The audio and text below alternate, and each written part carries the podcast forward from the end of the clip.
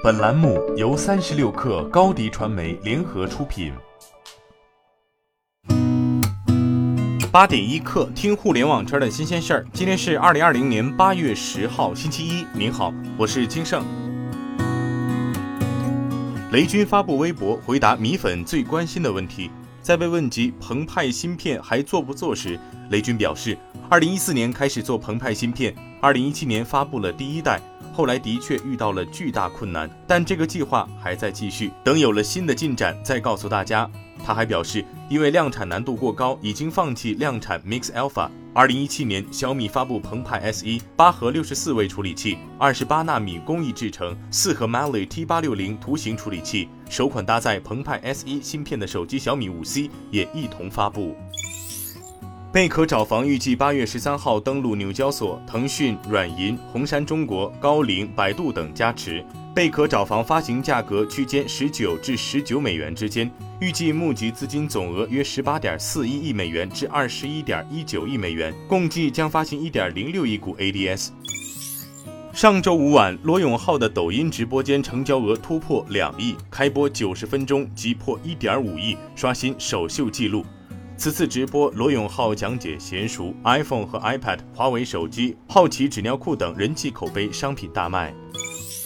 媒体援引知情人士消息称，为应对美国对华为的技术打压和封锁，华为已在本月悄然启动一项名为“南泥湾”的项目，意在制造终端产品的过程中规避应用美国技术，以加速实现供应链的去美国化。华为之所以用南泥湾命名这个项目，背后的深意在于希望在困境期间实现生产自给自足。目前，华为的笔记本电脑、智慧屏和 IoT 家居智能产品等已被纳入南泥湾项目，将率先成为完全不受美国影响的产品。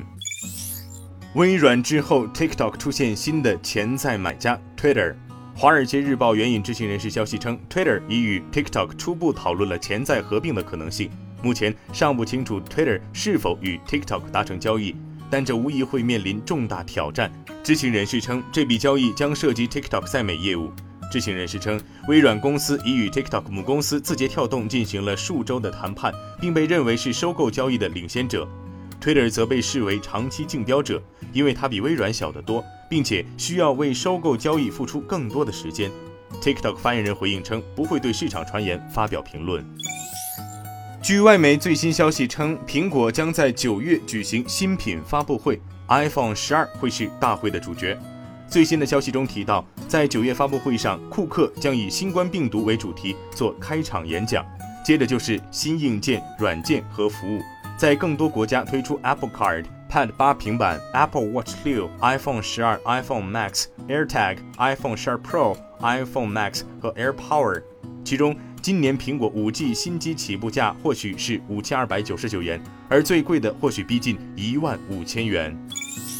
宝马集团发布的第二季度财报显示，受疫情冲击，宝马出现了自二零零九年金融危机以来的首次季度亏损。数据显示，宝马集团二零二零年第二季度未计息税前亏损六点六六亿欧元，从去年同期的息税前盈利二十二亿欧元转为亏损。上半年营收为一百九十九点七亿欧元，同比下降百分之二十二点四，销量下滑是拖累宝马财务表现的主要原因。数据显示，其上半年全球汽车交付量下滑百分之二十五。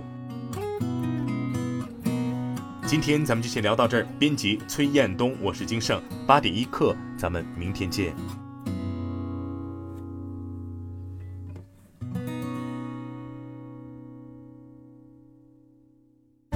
欢迎加入三十六氪官方社群，添加微信 baby 三十六氪 b a b y 三六 k r，获取独家商业资讯，听大咖讲风口，聊创业，和上万课友一起交流学习。